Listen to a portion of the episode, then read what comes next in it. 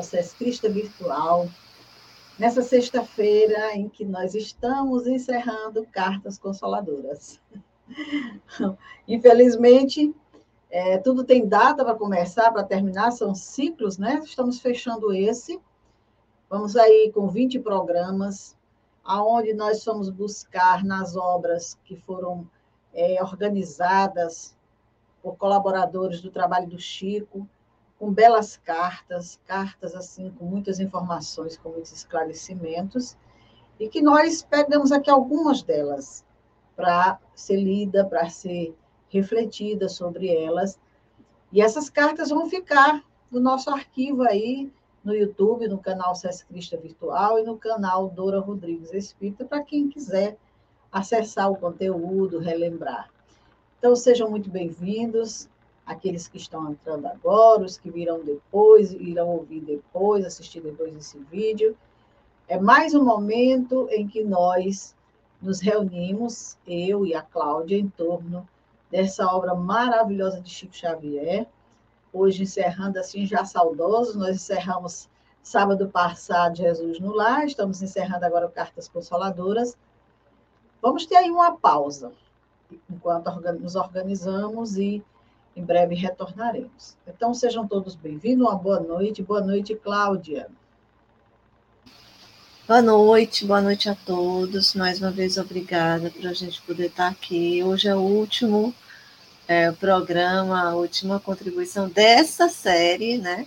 Sim. E a gente se sente muito feliz mesmo de poder ter participado porque é uma, um tijolo a mais que a gente coloca nessa tarefa de divulgação da doutrina espírita, e é um trabalho que, pelo menos aqui em Parnaíba, ainda não tinha sido feito. As cartas de Chico Xavier nunca tiveram, assim, é do grande é, é do grande público, vamos dizer assim, uma grande atenção, né, uma atenção maior.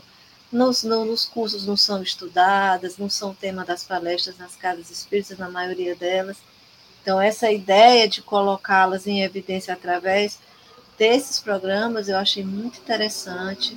Eu acho que aqui em Parnaíba foi a primeira vez, eu não sei se no estado do Piauí alguém já teve essa preocupação, essa ideia, e é uma forma de colocar o trabalho dele, é de dar mais amplitude ao trabalho dele, porque só se conhecia os livros que ele psicografava de autoria de, de Emmanuel, de outros espíritos, mas essas cartas ficavam um pouco esquecidas, né? E aqui a gente está tendo a chance de resgatar o valor, a importância que elas têm, sobretudo para quem está passando por o problema de perder uma, um afeto, um amor, um ente querido, ou de ter essa sensação de perda, né? Elas ajudam a resgatar a esperança, a confiança das pessoas. A obra de Chico Xavier não pode ser esquecida. É uma obra que veio para complementar a doutrina espírita, e tem muitas obras aí, nós já fizemos estudo de várias delas e vamos continuar nesse trabalho, porque é importante. As pessoas às vezes nem, não leem, deixam para lá, esquecidas. São obras que muitas vezes não estão mais nem sendo colocadas à venda e tudo, mas é bom a gente relembrar. Nós vimos aí nessas 20 cartas quantas informações esses espíritos trouxeram. Situações diversas de desencarne, é, alguns, nós vimos aí espíritos que veio três meses após o desencarne se comunicar com seus familiares. E vimos aí, como na carta da semana passada, 20 anos depois. Então, um, espaços que são naturalmente pela necessidade do espírito, se ele está pronto, se é o momento, tantas situações. E Chico estava ali, aquele medianeiro capaz, amoroso, com quem os espíritos se identificavam muito facilmente, a espiritualidade trazia esses espíritos para conversar com Chico. E quem dera que a gente tivesse mais e mais Chicos. Né? Nós temos, sim, com certeza, alguns médios que realizam esse trabalho. Mas nós estamos falando de um trabalho que hoje está sendo estudado até cientificamente. Então, vamos. Fica aqui a nossa dica para quem tiver interesse, tanto assistir o programa, rever a leitura das cartas, os comentários, como ler a obra também, que é muito importante. Vamos finalizar hoje a nossa programação com uma carta bem interessante também, como todas as outras, que se intitula Despertar de Novo Dia. Essa carta é da Maria Helena Rezende. Ela, filha adotiva do casal Lauro Moraes Melo e Olga Boareto de Melo. Residiam em Sorocaba, São Paulo. E ela sempre foi uma criança doente. Apresentava dificuldade para falar, retardo na escolaridade, então, muita gente vai se identificar com essa carta. Então, ela, quando atingiu a maioridade, ela tinha tantas dificuldades que ela só conseguia escrever o nome dela e algumas palavras, mesmo estando em escolas especializadas. Mas só para a gente ter noção do quanto era, quanto era grave a dificuldade que ela trazia, né? Mas os pais nunca desanimaram, sempre a colocaram em escolas, tentando ela algum progresso no campo intelectual. E justamente quando ela já estava apresentando aí um, um certo progresso, já havia uma certa esperança por parte da família de melhoria nesse campo, porque ela tinha sido aprovada em testes profissionalizantes numa escola da APA em São Paulo, ela, logo no início das aulas, mês de fevereiro de 1978, ela caiu gravemente enferma, acometida de leucemia aguda, vindo a falecer dentro de um mês, aos 6 de novembro de 1977. Então, os pais ficaram muito saudosos, eram espíritas, tinham uma certa compreensão do processo reencarnatório, da vida após a morte, e também do trabalho de Chico. Então, eles passaram a frequentar as reuniões de Chico esporadicamente, em intervalos aí de meses, de uma visita a outra, na expectativa de receber alguma notícia. E eles recebiam alguns recados dos benfeitores espirituais que traziam algumas informações do estado espiritual da jovem, da assistência que ela estava recebendo. Eram notícias curtas, mas suficientes para confortar o coração desses pais. Então, aí se passaram cinco anos. Veja o tempo, né? E somente após esse período é que a Maria Helena teve condições de se comunicar pessoalmente pela escrita mediúnica e totalmente refeita de suas deficiências. Então, precisou cinco anos para ela ter condições. Não havia impedimento com o médio, era ela que não tinha condições. Como ela tinha dificuldade da fala, como ela tinha dificuldade da escrita em vida, e nós vimos em cartas anteriores o Espírito dizer que estava com dificuldade perispiritual de, de retomar as atividades no campo espiritual, como ele exercia aqui no campo material, aí a gente imagina uma pessoa que passou a encarnação com essa dificuldade. Então, ela demorou cinco anos para poder se comunicar. E aí, na mensagem que ela traz para os pais, ela diz que, para ela, a morte representou despertar de novo dia para sua alma. Veja bem, a morte representou despertar de um novo dia para sua alma. Isso é muito importante a gente ressaltar aqui, justamente porque as pessoas entendem que a morte é o fim. E ela está dizendo que não. Essa morte representou despertar de um novo dia para sua alma, porque ela estava liberada de um, um instrumento imperfeito, instrumento físico imperfeito, que ela recebeu nessa reencarnação, e nós vamos entender ao longo da carta. Estava muito grata pelo lar que a recebeu, que a acolheu na condição de filha adotiva, e que nunca poderia esquecer tudo isso que ela recebeu dessa família. Então, é uma carta que vai trazer para nós muito esclarecimento, consolo para pais que perderam filhos nessas condições, e perceber aí que o ser despertou lá, liberto de todas as mazelas, teve esse período de adaptação para voltar e falar sobre isso. Se você quiser comentar já alguma coisa, Cláudia, sobre essa, antes que a gente comece a carta, fique à vontade. Não, não, agora não. Se você começar a carta, a gente fala alguma coisa. Tá bom. Então vamos aqui à carta. Aquele padrão. Querido papai Lauro, querida mãezinha Olga, o tempo não apaga as marcas luminosas do amor gravadas no coração. Sou eu mesma, a filha da ternura com que me criaram para o bem e para a transformação de que necessitava. Sou eu mesma a lhes pedir para que me abençoe. Depois de tanto tempo, retorno ao convívio dos pais que a infinita bondade de Deus me colocou nos caminhos. Filha adotiva, quem diria isso se nos amamos tanto? Quem se referiria a semelhante condição entre nós? Se fui a flor doente que recolheram no lar, nutrindo minha vida com o orvalho das lágrimas de carinho com que me acompanharam a aprovação bendita, que me colocou novamente de pé na jornada do mundo. Não sei dizer o que me vai no peito, agora que consigo escrever-lhes, passando no papel tudo de melhor que eu possa trazer na própria alma. Sei, porém, que posso afirmar-me feliz por ter tido o aconchego dos braços amorosos com que ampararam a menina sempre doente e organicamente prejudicada, que sempre fui na travessia última das, das aspirações e dificuldades do plano físico. Vamos fazer uma pausa aqui, Cláudia, para você comentar, depois a gente segue com a carta. Sim, eu já ia ia pedir para você fazer isso. Aqui ela falou uma coisa que é digna de nota, né? Ela diz: aprovação bendita que me colocou de pé na jornada do mundo. No livro dos Espíritos, no capítulo 7, o livro 2, tem um item que chama Idiotismo e Loucura, que vai da pergunta 371 a 378, né? Aí Kardec pergunta aqui: qual será o mérito da existência para seres como os idiotas e os cretinos que não podem fazer nem bem nem mal, não podendo progredir?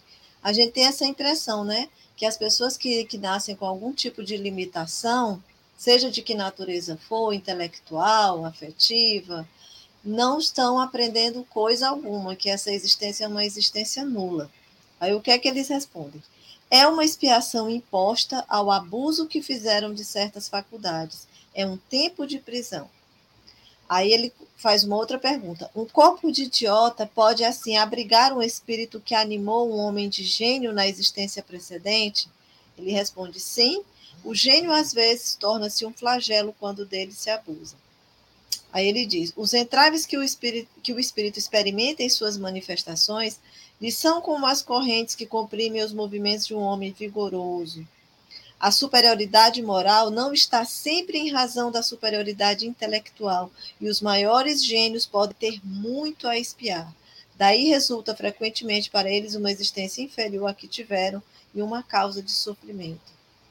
Qual o objetivo da providência criando seres infelizes, como os cretinos e os idiotas? Eu, aqui a, a pergunta está é, tá, tá com esses termos, mas se refere a qualquer tipo de limitação intelectual, né?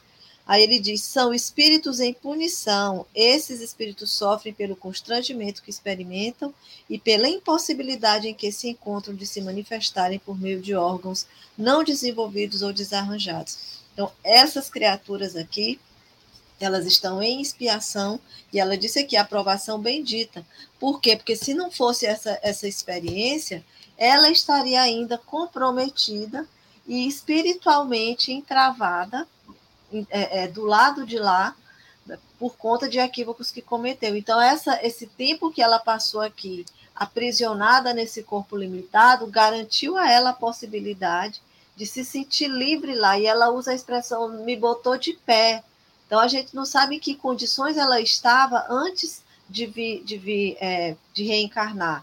Porque o perispírito, segundo nos esclarecem os espíritos, ele assume é, é, é, as manifestações dos equívocos cometidos. Né? Então, talvez ela estivesse numa situação de limitação do lado de lá, é, numa, no tempo anterior a essa encarnação, maior até do que a que ela manifestava aqui na, na Terra enquanto encarnada. Essas dificuldades que ela teve foi que permitiram que o seu cérebro, que a sua mente se harmonizasse e ela conseguisse essa integridade que ela estava usufruindo a partir daquele momento. E só conseguiu se comunicar cinco anos depois. Né? Foi quando ela teve é, condições de, de, de, de, de, se, de se, como é que eu vou dizer, de se harmonizar intelectualmente, todo o seu corpo perispiritual e poder vir, vir aqui dar essa comunicação. Então, essa aprovação que ela, que ela passou não foi sem razão e foi, é, em última análise, um recurso que a bondade divina colocou na vida dela para que ela pudesse se refazer, né? Ela própria dá esse testemunho. Provação bendita que me colocou de pé novamente na jornada do mundo. Ou seja, daquele instante em diante, ela estava com autonomia, estava inteira, estava íntegra, para poder desenvolver as tarefas que ela precisava na aquisição é, do seu aprimoramento, do, do seu desenvolvimento intelectual, emocional, do seu equilíbrio com o espírito, né? Achei muito interessante aqui. Outra coisa que eu queria falar é sobre os filhos adotivos, né? Que ela diz filha adotiva e exclama, nunca foi filha adotiva, foi filha de verdade, né? Então, aqui no livro Otimismo, na página, no item 44, Joana diz assim: ela faz um, um, um, escreve um texto falando sobre os filhos adotivos que dão trabalho, né? Desses que a gente traz para dentro de casa, pensando que vão ser uma alegria, uma felicidade, e aí começam a, a nos dar muitos problemas, né? Aí eu separei o, o, o trecho é, lá no final, onde ela diz: Os filhos alheios a quem amas e que não te reconhecem o carinho são doentes como são também os filhos da própria carne. Com Jesus aprendemos que o amor deve enfrentar os desafios da dificuldade, robustecendo-se na fé e servindo com as mãos da caridade até a plenitude, quando o homem regenerado esteja numa terra feliz, que ele mesmo edificará. Essa família que era espírita adotou essa criança e, e, recebeu uma criança doente, recebeu uma que talvez ninguém, ele não fala na carta se eles se ela chegou para eles bem pequenininha, ou se quando ela chegou eles já sabiam que ela trazia essas dificuldades. O fato é que essa filha adotiva foi um testemunho para eles. Né? E eles a trataram, é, talvez de forma idêntica do que se ela fosse uma filha gerada por eles próprios, né? não fizeram nenhuma diferença. Ela relata isso no decorrer da carta. Então, foi cercada de carinho, foi cercada de amor, foi cercada de afeto, de cuidado, e essa família soube realmente agir de acordo com o que nos diz aqui Joana de Ângeles, dedicando a esse espírito todo o amor, toda a atenção, portando-se realmente como é, Deus espera que os pais se comportem em relação a seus filhos. Né? Muito bonito esse depoimento, ainda mais porque quando a gente adota uma criança, em geral as pessoas querem é, uma pessoa perfeitinha, né? Que não lhe traga problema, que não lhe traga cuidado, que não lhe traga nenhum tipo de constrangimento. E uma criança nessas condições, doente desde cedo, fisicamente, e ainda com esse acréscimo de retardo, então toda a família teve que, que é, se organizar, teve que se mobilizar em favor das necessidades dela. É um testemunho de amor muito grande, de fraternidade, que eu acho que não é assim tão comum, porque às vezes entre os filhos biológicos a gente não vê todo esse, esse entendimento, todo esse afeto, mas que foi decisivo na transformação dela, né? A recuperação emocional, intelectual, espiritual dela foi fundamentada realmente em todo esse cuidado que ela recebeu, em todo esse amor, em todo esse carinho. E do começo ao fim da carta é, é um, um, preito de gratidão, de reconhecimento por todo esse bem que ela recebeu deles. Né? É, como você bem falou, muitas vezes se recebe um bebezinho fisicamente perfeito, né? E aquele amor, aquele carinho que vai chegando para depois revelar algumas deficiências, no caso dela, mentais. Né? E a gente vê, pelo estudo que a doutrina nos traz, que isso não é castigo de Deus. Isso não é injustiça de Deus. Isso é a sementeira do Espírito. Foi o que o Espírito semeou, é o que ele está colhendo. Muitas vezes, um espírito que trilhou uma jornada onde utilizou muito mal a inteligência. Abusos é, contra a, a humanidade, contra si mesmo, contra os seres humanos e tudo mais, e às vezes esse espírito retorna para o mundo espiritual numa condição de dificuldade tão grande, é amparado pela espiritualidade, e alguns, depois de um tempo já refeitos, estão em condições de elaborar um planejamento reencarnatório aonde pedem a dificuldade maior que é justamente essa, as limitações no campo intelectual, uma vivência com muitas dificuldades, aonde eles vão aprender a valorizar o pensamento, o conhecimento, o progresso que ele, como espírito, realizou. Nem sempre o espírito pode pedir isso, porque, veja bem, quando ela fala que foi uma bendita provação que a colocou de pé diante do mundo, como bem falou a Cláudia logo no início, de repente ela, no mundo espiritual, estivesse numa condição que nem conseguisse elaborar um planejamento dessa forma. Mas a espiritualidade, os espíritos amigos que ali estavam, cuidando da, do seu processo de evolução, talvez tenham entendido por bem essa criatura precisa reencarnar. Porque, às vezes, o espírito se perde de tal forma na sua mente que adoece, que enlouquece volta para o mundo espiritual perdido na sua mente, ou é aprisionado, é levado a situações é, de muitas dificuldades, muitas limitações, onde ele perde o senso da realidade. E aí, para se recompor, ele precisa nascer com essa limitação, porque dizem que o que a gente faz aqui na carne, aqui na carne a gente tem que deixar. E quando a gente desencarna, a gente não deixa na carne, não, o espírito leva é, deixa na carne quando vem e vivencia uma experiência como essa que ela passou. Então, ela vivenciou aí um, um tempo da sua experiência como espírito, naquele esforço dos pais dela mesma de superar, já estava, inclusive, conseguindo um progresso. E aí veio a leucemia, que também não veio por acaso. Não veio por acaso as complicações que o espírito trazia eram muito grandes, limitações no corpo físico, e em seguida tudo isso. Isso já denota que o espírito, com certeza, tinha muitos agravantes. Não é Deus que é injusto. Como é que Deus. Algumas pessoas podem perguntar como é que Deus cria um ser pela primeira vez e já dá tantas dificuldades, limitações físicas, leucemia, mil coisas para esse espírito. E outros estão por aí sadios, sem nenhuma dificuldade na vida, às vezes até fazendo o que não deve. Esses que estão sadios, com muitas facilidades, fazendo até o que não deve, são os, os futuros com dificuldades na reencarnação.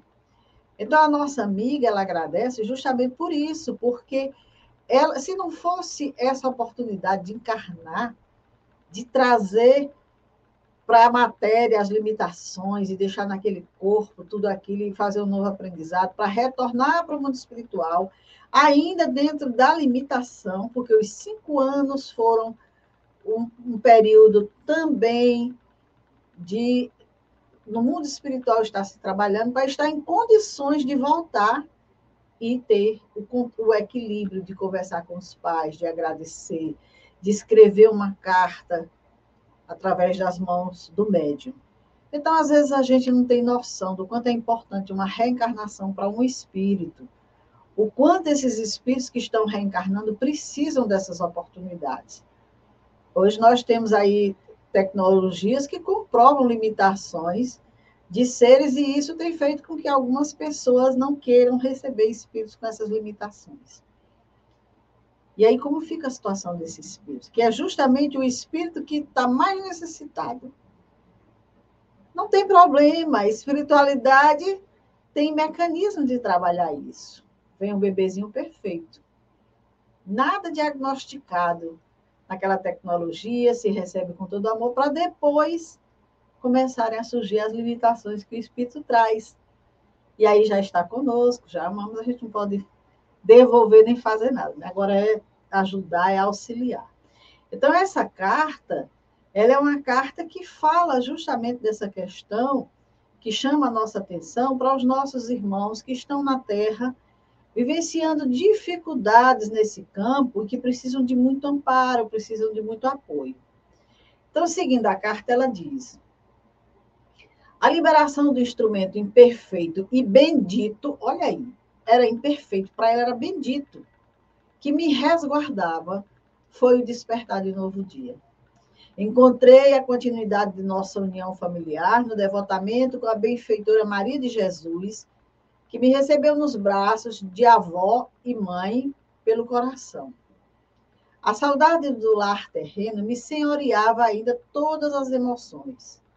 Era o anseio de retornar ao papai Lauro e à mãezinha Olga, aos queridos irmãos Roberto e Lauro, e a tudo que me constituía o mundo pequenino de filho doente que passou por nossa casa querida, ignorando para a felicidade minha o que pudesse ser saúde ou equilíbrio orgânico. Poderia qualquer pessoa pesquisar meus sentimentos e falar de minha condição real em nossa família e nunca entenderia o que fosse a palavra adoção.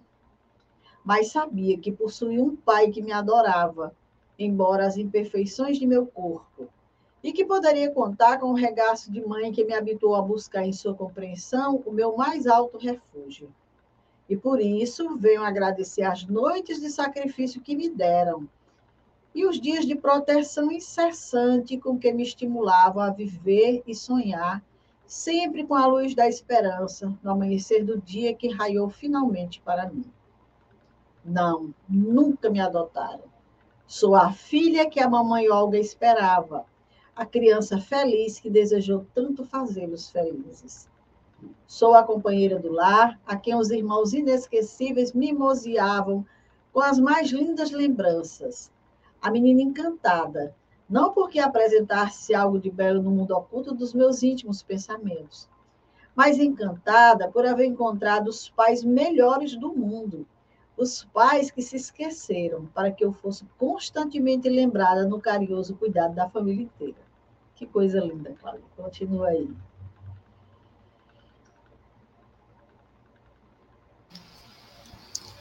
Sim, muito lindo mesmo isso aqui. Olha o que ela diz aqui para felicidade minha. Nunca conheci o que pudesse ser saúde ou equilíbrio orgânico. É, é muito interessante a gente ver assim, um depoimento como esse, porque nas obras, nas obras básicas a gente vê direto eles falando isso, não é? Que a dificuldade que se passa aqui, do outro lado de lá, ela, é, do lado de lá, você, ela tem um significado, um valor é oposto ao sofrimento que tem aqui. Então, é, as aflições que a gente passa, quando bem suportadas, lá são, são libertação, né? São como que é, amarras que se, que se desfazem, nós que desatam, e a sensação que a pessoa tem é de leveza, de paz, de ter conseguido, sei lá, super, tirar aquele peso de si, né, da sua consciência, da, da sua própria natureza, da sua própria constituição física. E aqui a gente vê uma pessoa escrevendo isso. Aliás, a gente já viu várias, mas aqui é um depoimento a mais e pela gravidade da situação, que essa menina sofreu muito. Nessas palavras assim, bem contidas, bem comedidas, a gente vê nas entrelinhas muito sofrimento. Quem já acompanhou um paciente com câncer sabe como é que é.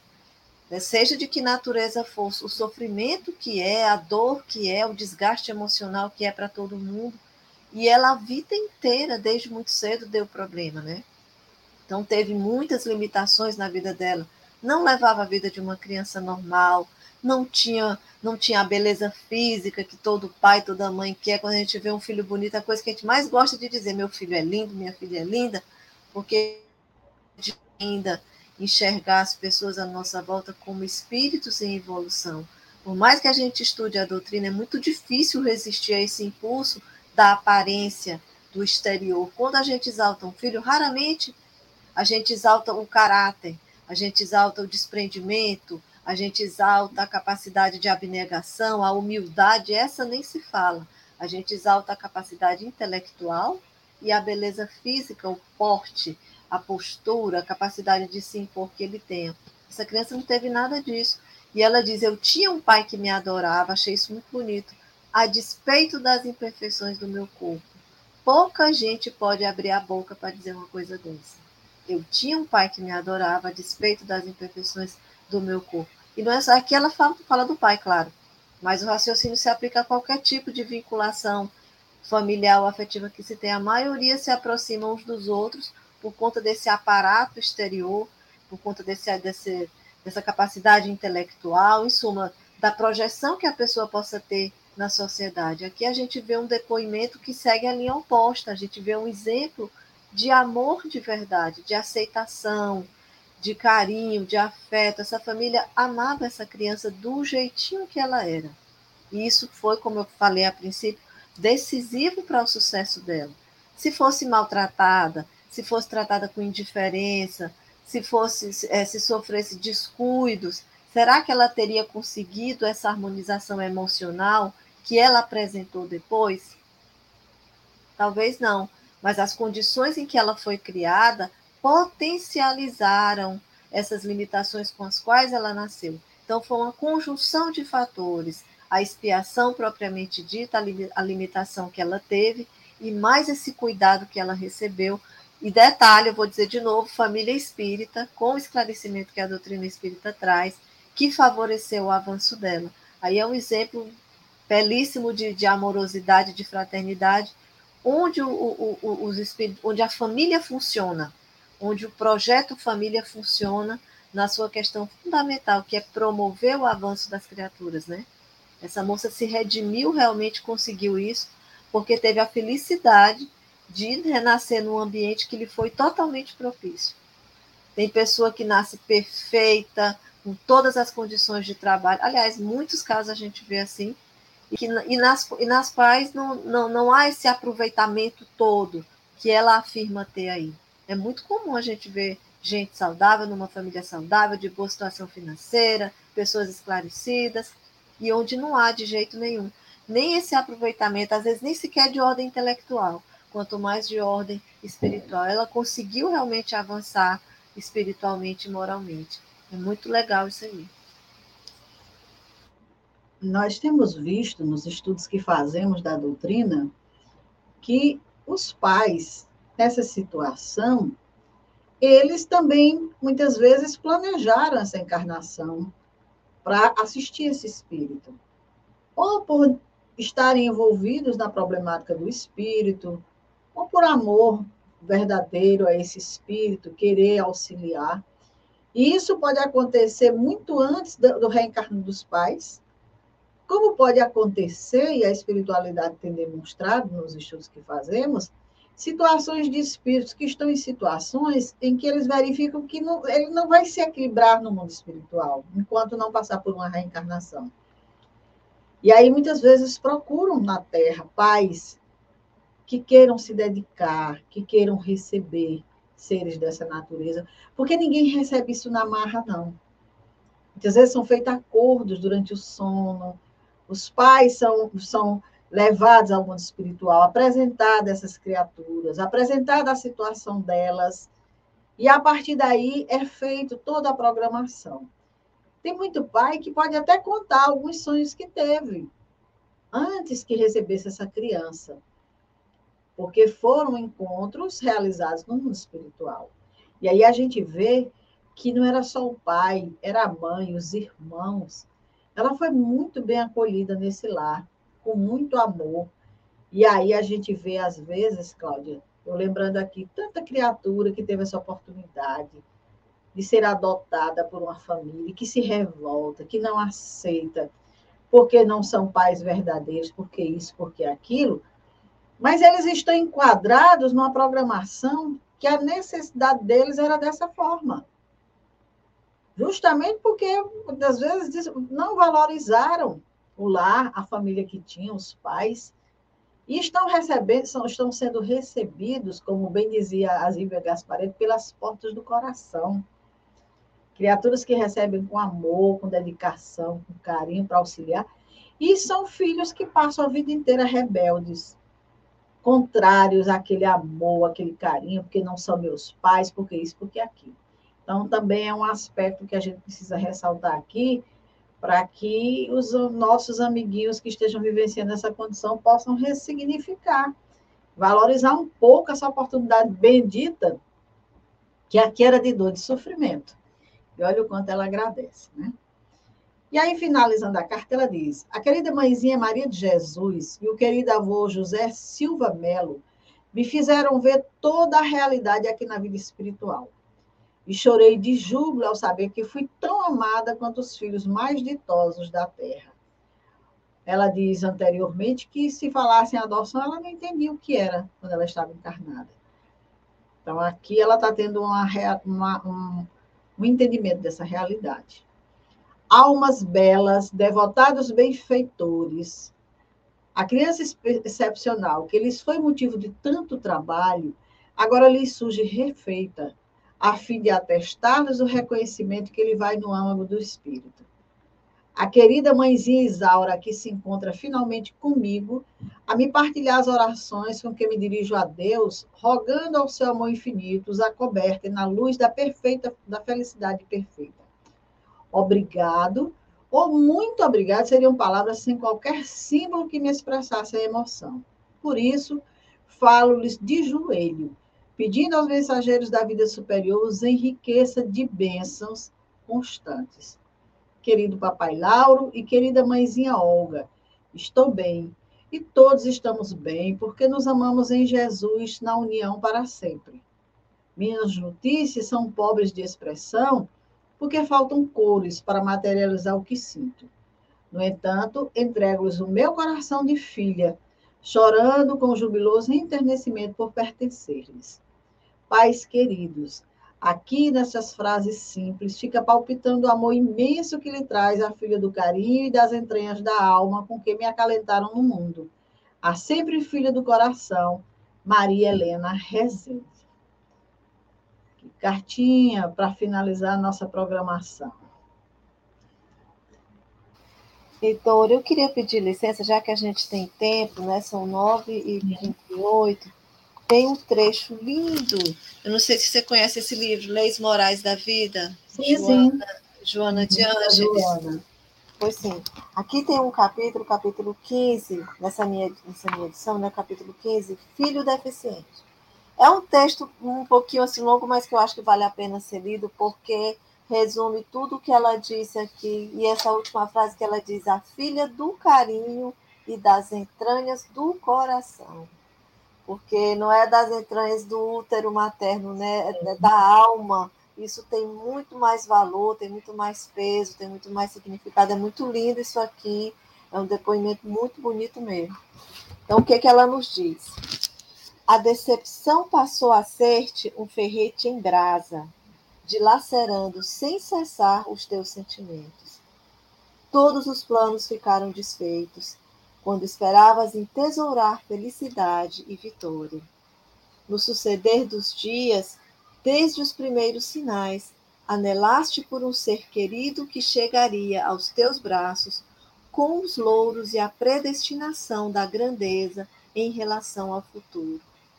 O pequeno príncipe deveria trazer no corpo, na mente, na vida, as características da raça pura, grandioso no porte, lúcido na inteligência, triunfador nas realizações. O que agora contemplas não é o filho desejado, mas um feio espécime, mutilado, enfermo, frágil, Mal acreditas que se haja gerado por teu intermédio, que seja teu filho. Por pouco não o detestas. Mal te recobres do choque e da vergonha que experimentas quando os amigos o veem, quando sabem que é teu descendente. Surda revolta assenhoreia-se da tua alma, e a pouco e pouco a amargura ganha campo no teu coração. Reconsidera, porém, quanto antes, atitudes e posições mentais. Não podes arbitrar com segurança no jogo dos insondáveis sucessos da reencarnação. Para a reflexionar e submete-te à injunção redentora.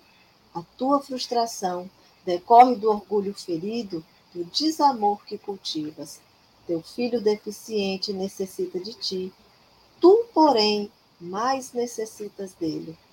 Quem agora te chega ao regaço com deficiência e limitação, recupera-se no, no cárcere corporal das arbitrariedades que perpetrou.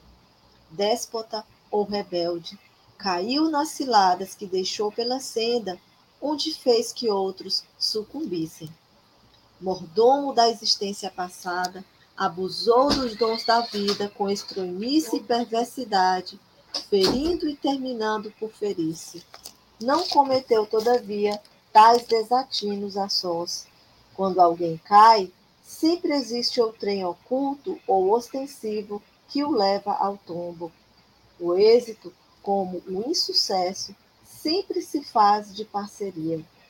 Muitos responsáveis intelectuais de realizações nobres, como de crimes espetaculares, permanecem não identificados e são os autores reais que se utilizam dos chamados ignorantes úteis para esses cometimentos.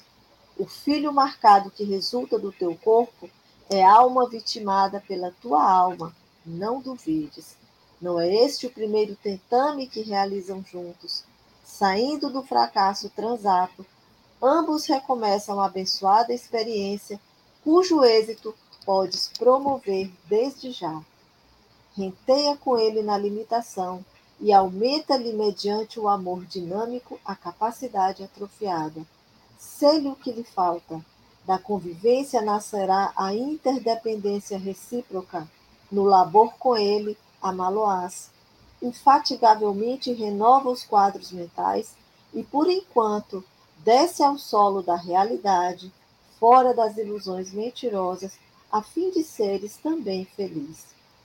Honra-te com o filhinho dependente e mais aproxima dele, aproxima-te dele cada vez. A carne gera carne, mas os atos pretéritos do espírito produzem a forma para a residência orgânica. As asas de anjo do apóstolo, como os pés de barro de quem amas, procedem, precedem a atual injunção fisiológica. Se te repousa no berço de sonhos desfeitos, um filhinho deformado, amputado, dementado, deficiente de qualquer natureza, esquece-lhe a aparência e assiste-o com amor. Não te chega ao trono dos sentimentos por acaso. Antigo companheiro vencido, suplica ajuda ao desertor, só agora alcançado pela divina legislação. Dá-lhe ternura, canta-lhe um poema de esperança, ajuda-o. O filho deficiente no teu lar significa a tua oportunidade de triunfo e a ensancha que ele te roga para alcançar a felicidade. Seria terrivelmente criminoso negar-lhe, por vaidade ferida, o amparo que te pede, quando te concede a bênção do ensejo para a tua reparação em relação a ele. Esse trecho é maravilhoso, onde ela explica o porquê que essas criaturas renascem dessa maneira, dando uma noção geral, né? quando ela diz que as pessoas cometem crimes e a justiça humana não alcança. Mais adiante, elas trazem esse crime na própria condição, na sua própria apresentação física. E quem as recebe ou foi cúmplice ou se beneficiou desses desatinos. Então, existe toda uma lógica, toda uma justiça que explica essas situações. E ela diz aqui exatamente o que esses pais conseguiram fazer então, pelas palavras dela, essa família foi plenamente vitoriosa nesse processo de resgate, de reajustamento e de pacificação dos espíritos consigo mesmos, no caso dessa moça, e entre eles em si, né? Porque ela saiu daqui extremamente agradecida por tudo que recebeu deles. Então, dessa, dessa, com essa leitura tão esclarecedora, a gente encerra aqui a nossa participação e pedindo muito a Deus que todas as famílias pudessem alcançar a sua meta e chegar do lado de lá nas mesmas condições dessa moça, agradecendo uns aos outros as bênçãos, as oportunidades, as lutas, os sofrimentos. Tudo isso tem valor com a doutrina espírita. É o que eu acho mais interessante na doutrina, é isso, é saber dar significado, dar valor a todas as experiências que a gente vive. Nada disso se perde. Tudo tem valor, tudo tem proveito para nós quando a gente se dispõe a aprender e mesmo quando a gente não se dispõe, porque do lado de lá a gente dá de cara, a gente é, faceia tudo que a gente fez ou deixou de fazer, né? Não tem jeito. Então, que a gente possa realmente se esforçar um pouco mais nesse sentido, com toda a dificuldade que é, que não é fácil, não. Não é fácil a gente se harmonizar com quem nos inspira um sentimento ruim. Hoje de manhã eu estava lendo, fazendo a leitura do Evangelho e caiu exatamente no capítulo ódio, onde o Espírito diz: Tomai a peito amar quem vos inspira indiferença, desprezo e aversão. É isso que te faz superiores a ele. Agora vamos fazer esse, esse esforço, começando pelas pequenas antipatias, pelo, pelas pequenas dificuldades de convivência que a gente tem dentro de casa, que é para ver se a gente consegue, né, alcançar a situação dessa família aqui. Com certeza. Eu estava lembrando, Cláudia, você falando aí, fazendo a leitura do capítulo da obra da Joana, de um depoimento de uma certa pessoa que eu vi aí nas redes sociais, que a, a, ele recebeu o filho nessa encarnação sem as pernas. Né? E ele dizia: Eu não faço filho pela metade. E abandonou a criança, não, não quis de maneira nenhuma a criança. Né? Saiu do relacionamento e deixou só com a mãe por conta dessa situação. Essa criatura desconhece o grau de responsabilidade que ele tem por estar recebendo uma criança nessa situação. Porque ninguém está isento de responsabilidade. Não é só aquele ser que merece compaixão, que precisa de amparo, não. Quem está ali naquela condição, dê graças a Deus de estar na condição de auxiliar.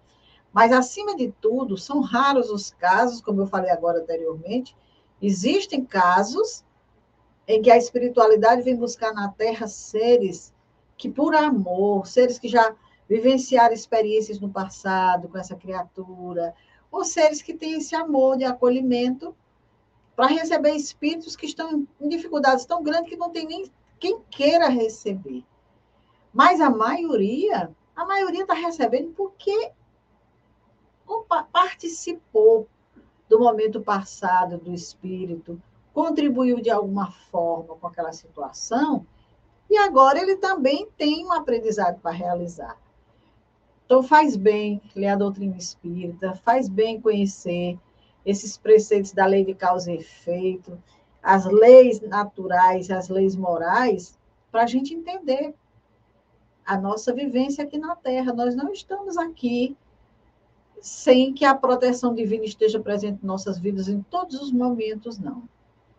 Tudo que nós passamos, tudo que nós vivemos, nós só estamos passando e vivendo porque já estamos em condição de viver. Já avançamos o suficiente. Jamais Deus iria colocar um fardo maior do que o que a gente pode carregar. Agora, é claro que existem fardos pesados que tem hora que a gente quer ceder. E aí Jesus vem e diz: me dá teu fardo, vamos trocar aqui. Pega meu jugo que é leve, e eu te ajudo a carregar esse fardo. Então, nós não estamos, em momento nenhum dessa vida, desassistidos, que a gente possa lembrar disso. Então, amigos, foi um prazer enorme estar com vocês ao longo dessas 20, desses 20 programas que nós realizamos.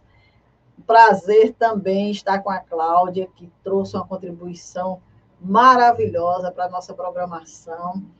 E ficamos aqui na certeza de que esse material vai ser útil em algum momento para alguém.